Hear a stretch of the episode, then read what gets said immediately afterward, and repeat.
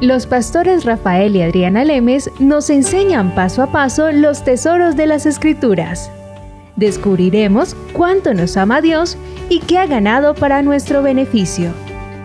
Este programa es patrocinado por nuestros amigos, miembros y socios de Iglesia Palabra Pura y Blaze Ministries International.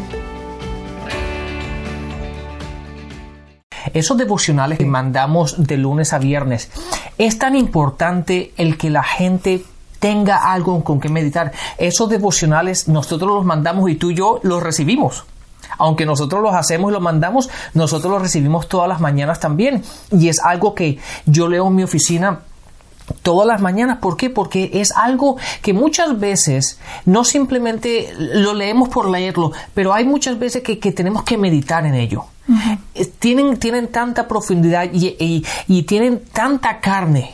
¿Verdad? Eso, esos devocionales, que muchas veces no simplemente el leer por leer, pero es leerlo para estudiarlo. Claro porque eso es lo que nos ayuda a crecer. La meditación es fundamental para nosotros, el meditar en la palabra constantemente. Sí, el basarnos en las escrituras. Por ejemplo, nos escribió este señor que dijo que tuvo una operación de corazón abierto y precisamente el día de ese devocional era que Dios era no era solo el Dios de las montañas, sino también el Dios de los valles que Dios no solo era el Dios de cuando todo está bien, sino cuando todo está mal, también en el valle de sombra de muerte, ahí Dios está con uno para levantarnos, para animarnos, Él es nuestro Salvador. Y salvación significa prosperador, sanador, liberador, el que me da la paz, el que me da la tranquilidad, el que me da la seguridad, el que me da la fuerza. Y este hombre al leer ese devocional mandó una respuesta diciendo muchas gracias, porque a pesar de tener yo este, esta operación, sé que Jesucristo es mi sanador. Precisamente ese día hablaba acerca de la sanación. Y Así es, es alimento, es alimento espiritual y todos los días nosotros al abrirlo nos llega una palabra, una palabra para que estemos en paz con los demás, una palabra para meditar en que somos sanos por las llagas de Cristo, una palabra para estar seguro que vamos a ser prósperos porque Jesucristo se hizo pobre para que nosotros fuéramos enriquecidos, una palabra en la cual sabemos que tenemos paz para con Dios porque Jesucristo logró la paz para nosotros con Dios, palabra diaria en que cada vez nos alimentamos más y estamos más seguros de quiénes somos en Cristo. Entonces no debemos desaprovechar el estudiar la palabra, como tú decías en esos programas anteriores. Uno deja de desayunar y no, pues qué hambre, que le duele a uno el estómago, pero la gente deja de escuchar el Evangelio y cree que el Espíritu como que no le da hambre y resulta que por dentro se empieza a secar. Entonces, sigamos en esto, alimentémonos, respiremos, vivamos en esto. De hecho, tú y yo vamos a un, a un colegio bíblico, una de las mejores escuelas que hay ahora a nivel mundial, y todos los días nos sentamos cuatro horas debajo de los maestros, que decíamos en estos días, Rafael hablando, ¿será que esto llevaron una escuela a otra parte, ¿será que la gente sí se metería cuatro horas todos los días? Porque después del trabajo tú te vas, tú me recoges y nos vamos para allá y nos sentamos casi hasta las 11 de la noche, estamos aquí, once y media, llegando a la casa, pero porque tenemos hambre, hambre de saber más mm. y quisiéramos que todo el mundo tuviera esa misma cantidad de hambre, ¿cierto? Claro, sería, sería tan bueno porque entonces la enseñanza sería fácil. Sí. De hecho, en, Mateo 4:4 a Jesucristo dijo, no solo de pan vive el hombre, pero de cada palabra que procede de la boca de Dios. Entonces es de ahí donde nos alimentamos realmente, lo que nos mantiene con fuerza. La cuando meditamos en la palabra y estudiamos la palabra. De hecho, la gente adriana tiene el concepto y realmente está equivocado de que cuando tú eres cristiano y caminas con Dios, de que todo siempre va a estar perfecto. Y eso, de hecho, la palabra no nos garantiza eso, pero la palabra sí nos dice que nosotros siempre tenemos la victoria en Cristo. Eso sí nos lo garantiza, que nosotros tenemos la última palabra y la palabra es Cristo y Cristo vive en nosotros, por lo tanto la victoria siempre es nuestra. Pero para vivir en victoria tenemos que aprender a vivir la victoria. Y, la y de la única manera como la podemos hacer es por medio de la palabra, alimentándonos de la palabra, teniendo la palabra de Dios en nuestros corazones. De hecho, la palabra dice en Lucas 6 que de la abundancia del corazón la boca, la boca habla. Por lo tanto, tenemos que poner esta palabra en nuestros corazones. Tenemos que vivir la palabra, tenemos que estar llenos de la palabra de Dios para que cuando vengan las dificultades y vengan las pruebas, porque vivimos en un mundo por el, en el cual vamos a tener ataques y vamos a tener dificultades y vamos a tener situaciones persecuciones. persecuciones. Pero cuando tenemos la palabra de Dios podemos actuar en ella, poner, ponerla a trabajar en nuestras vidas. Y Dios nos dice que nosotros siempre vamos a tener la victoria. ¿Por qué? Porque utilizamos la palabra de Dios de la misma manera como la utilizó Jesucristo en Marcos, perdón, en Mateo 4, cuando vino Satanás y él fue tentado, ¿qué fue lo que dijo?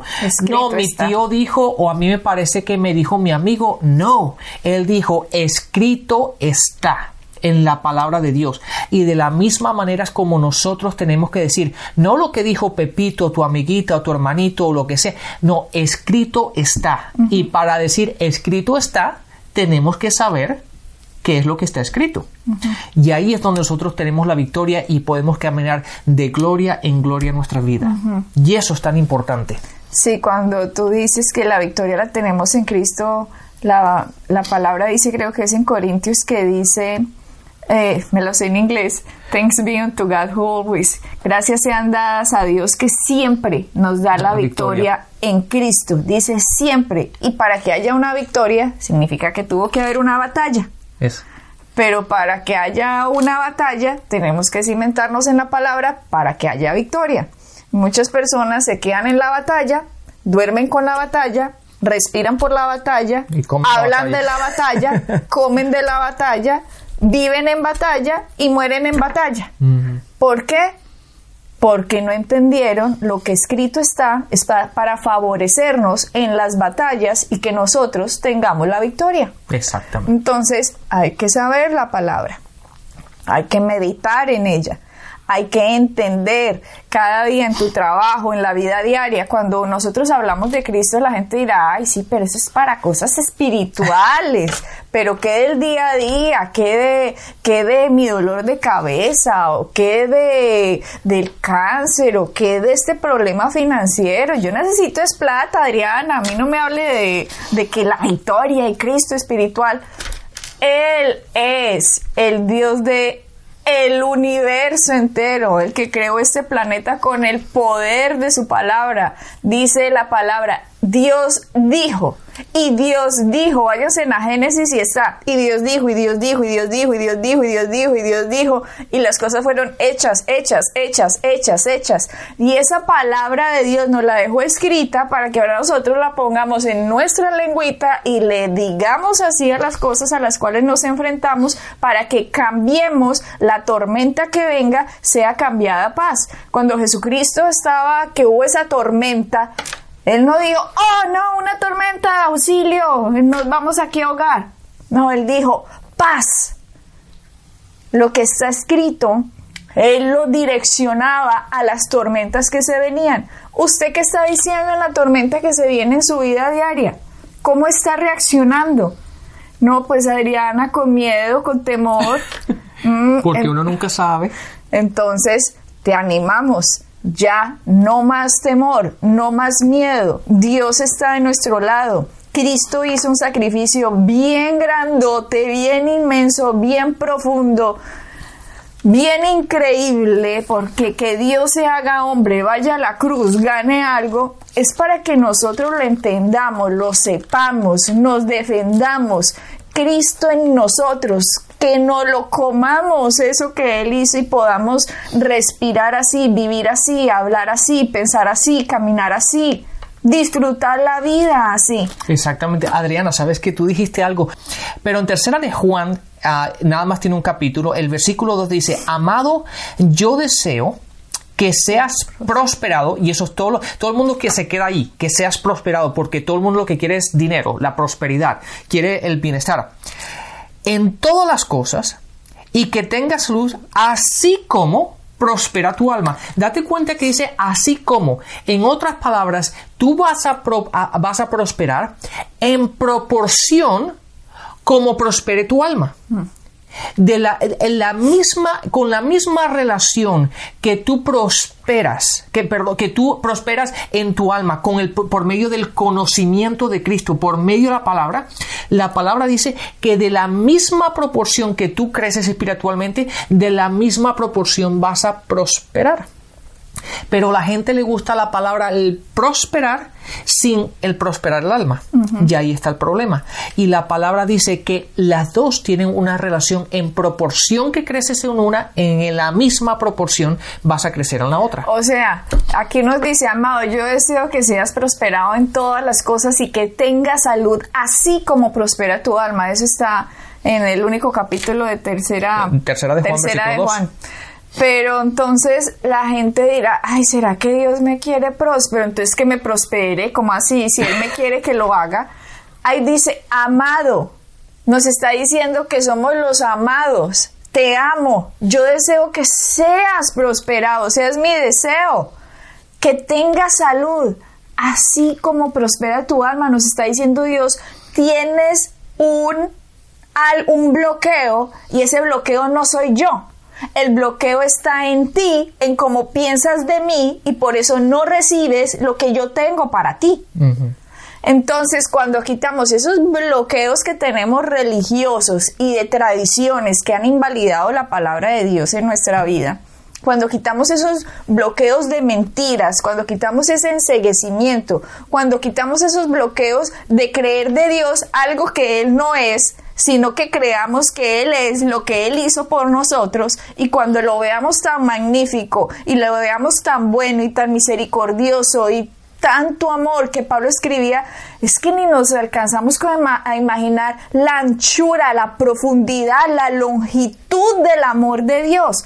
¿Cuánta gente ni siquiera sabe que Dios lo ama? ¿Cuánta gente cree que Dios está detrás de ellos con un palo para darlos y no está esperando y no que se muera para mandarlos para el infierno porque no se arrepintieron?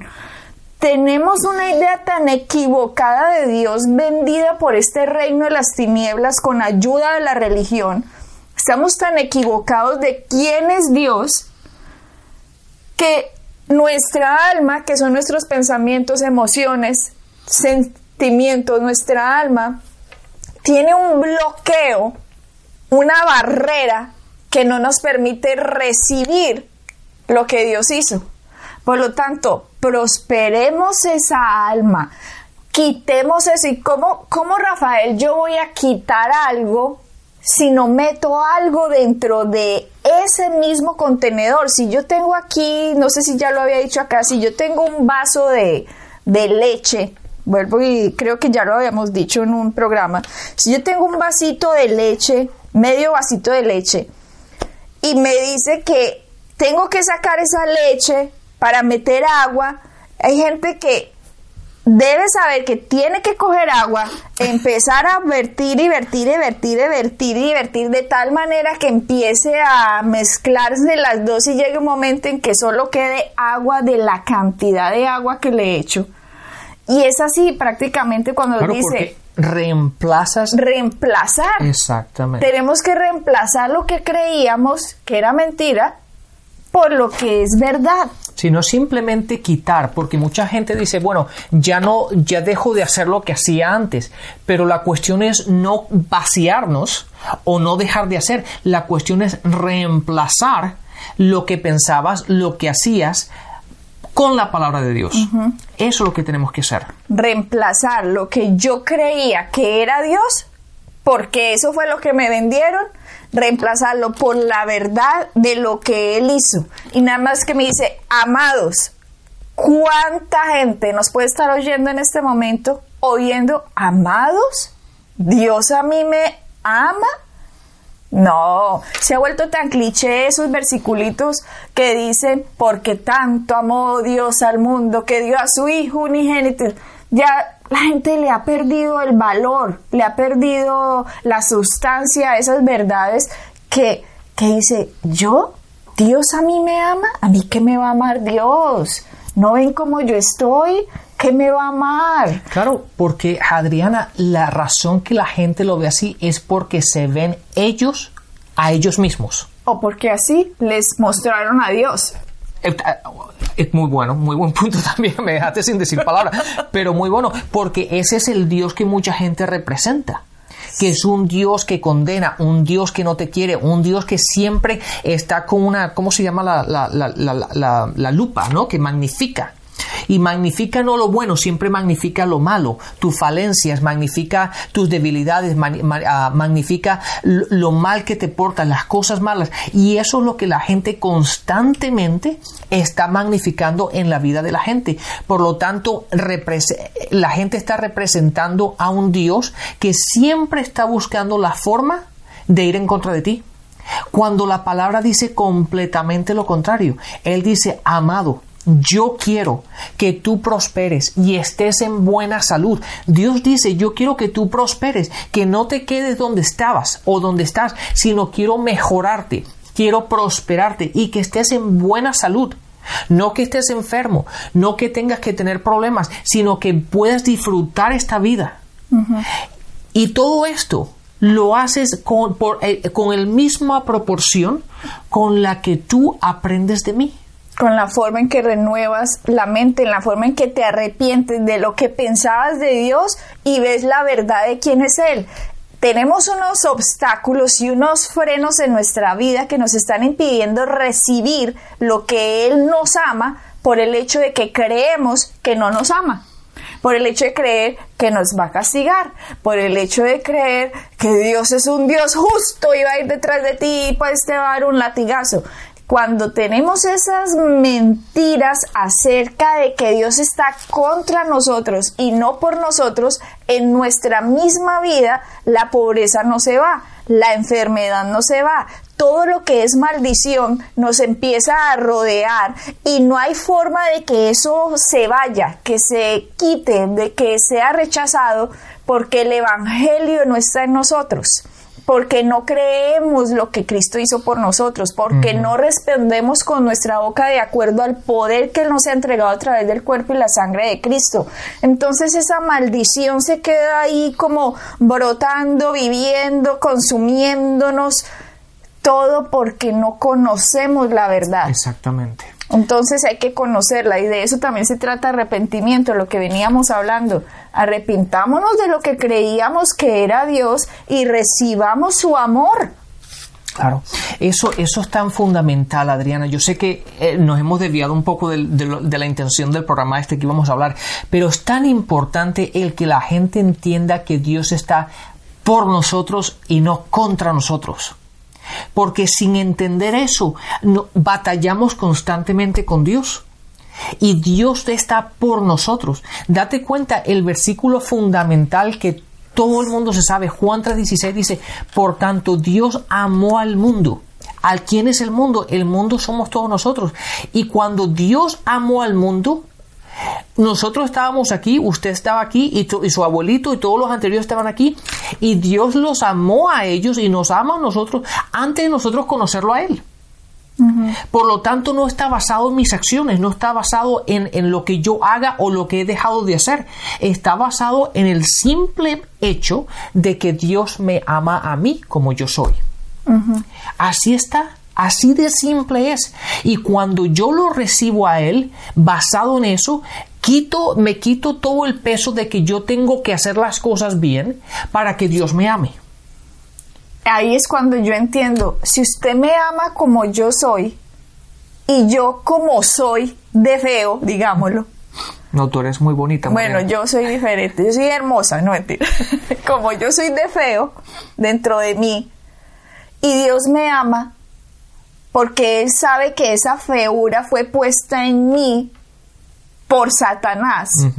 Y no porque Él me hubiera creado así. Dios ve en mí el potencial de quien yo soy. Él no me ve a mí en como yo soy, sino en como Él me creó inicialmente para que yo fuera. Claro. Entonces Él me ama porque sabe que estoy engañado. Por lo tanto, lo que Él quiere es sacarme de ese engaño para que yo pueda hacer lo que Él me creó a mí para hacer. Exactamente. Adriana, te, les voy a decir, oíganme bien aquellas personas que nos están escuchando. En Juan 17, Juan 17 son las, ah, la, las, la oración, el capítulo donde Jesús da toda su oración, ora por sí mismo, ora por los discípulos y después ora por todos nosotros que vamos a oír el Evangelio y que vamos a creer en él. En el versículo 20, Él ora por nosotros y dice, no ruego solo por estos, refiriéndose a los discípulos, ruego también por los que han de creer en mí por el mensaje de ellos, el mensaje de los discípulos. Nosotros hemos creído en Él por el mensaje que alguien nos predicó. Entonces Jesucristo está hablando de nosotros, ¿ok? Y dice el versículo 21, para que todos sean uno. Padre, así como tú estás en mí y yo en ti, permite que ellos también estén en nosotros, para que el mundo crea que tú me has enviado. Versículo 22. Yo les he dado la gloria que tú me diste, para que sean uno, así como nosotros somos uno. Date cuenta, Adriana, y esto una vez más, esta oración de Jesús, el valor tan impresionante que Él tenía de nosotros, de su creación, que Él le dijo al Padre, Padre, la misma gloria, el mismo valor, el mismo peso, el mismo pensamiento que tú tienes de mí. Quiero que esté en ellos para que de la misma manera como tú y yo somos uno, ellos sean uno en nosotros. Y esta oración de Jesús, Adriana, la dijo antes de ir a la cruz. Imagínate el valor tan impresionante, el amor de Dios para con nosotros. La oración de Jesucristo, que la dijo antes de ir a la cruz, antes de su sacrificio final, tanto que Él nos amaba, nos quería, lo que el Padre quería para con nosotros y por nosotros. Que Él dice, yo quiero que esa gloria, ese pensamiento, ese peso, de la manera como tú me amas a mí, que es este, esté en ellos para que ellos sean uno con nosotros. Y hoy la gente no sabe que Dios los ama. Ah, es, a, a mí es, yo me pongo a meditar en este pasaje, Adriana, y es algo tan impresionante el que yo no me tengo que condenar, el que yo tengo que saber y entender de que Dios me ama, de que Dios me quiere, de que Dios siempre está buscando lo mejor para mí y por mí. Y yo soy el que lo peleo a Él. El que yo digo, no, Dios no puede ser, no Dios porque yo hice esto, no Dios, cuando Dios dice, Jesucristo ya pagó todo. Ahora simplemente recíbenme porque ya yo te he recibido y entiende lo que Cristo hizo y ese entendimiento te va a cambiar de adentro ah. hacia afuera. Yo no necesito que tú me cambies afuera para amarte. Yo te amé cuando estabas muerto en delitos y pecados. Te amé así, por eso Cristo fue a la cruz. Él pagó lo que tú te merecías. Entiéndelo, recíbelo y vas a ver cómo tu vida va a cambiar. Sí, y ahora, Adriana, y ahora con ese conocimiento, lee otra vez tercera de Juan. Tercera, de Juan, versículo 2. No, pues yo me lo sé. Amados, yo deseo que seas prosperado en todas las cosas y que tengas salud, así como prospera tu alma. Exactamente. Entonces, ahora la primera, la primera palabra de ese, de ese versículo tiene más, más peso. Dice, amado. Dios te llama a ti, mi amado. Dice, yo quiero que tú prosperes y tengas buena salud. Eso es lo que Dios quiere para nosotros. De la misma manera como prospera tu alma. O en la medida. En la o en la forma. En la misma proporción. En la proporción que prospere tus pensamientos acerca de mí. Exacto. Quita esos bloqueos que te impiden recibir que eres el amado de Dios. Quita esos bloqueos que te puso la religión, quita esos bloqueos que te puso tu abuelito o tu mamá o tu papá. Quita esos bloqueos y cree la palabra. Coge ese dedo y ponlo ahí que dice amado. Pone di yo lo soy. Ay, es que no me siento así. No es que no importa cómo se sienta.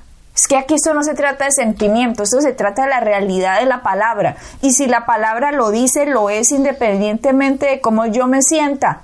Yo tengo que cambiar esa forma de pensar de que si yo me siento amado, entonces sí soy amado y si no me siento, entonces no soy. Eso es una mentira, no se guíe por sus sensaciones, guíese por lo que está escrito. ¿O es que usted cree que Cristo se guió por las sensaciones cuando hubo tormentas hubo algo, vi un enfermo, un paralítico? Ay, no, qué miedo, ese, ese, ese está muy paralítico, ese no lo voy a poder parar. No, esa tormenta está muy alta, qué susto. No se guió por sensaciones.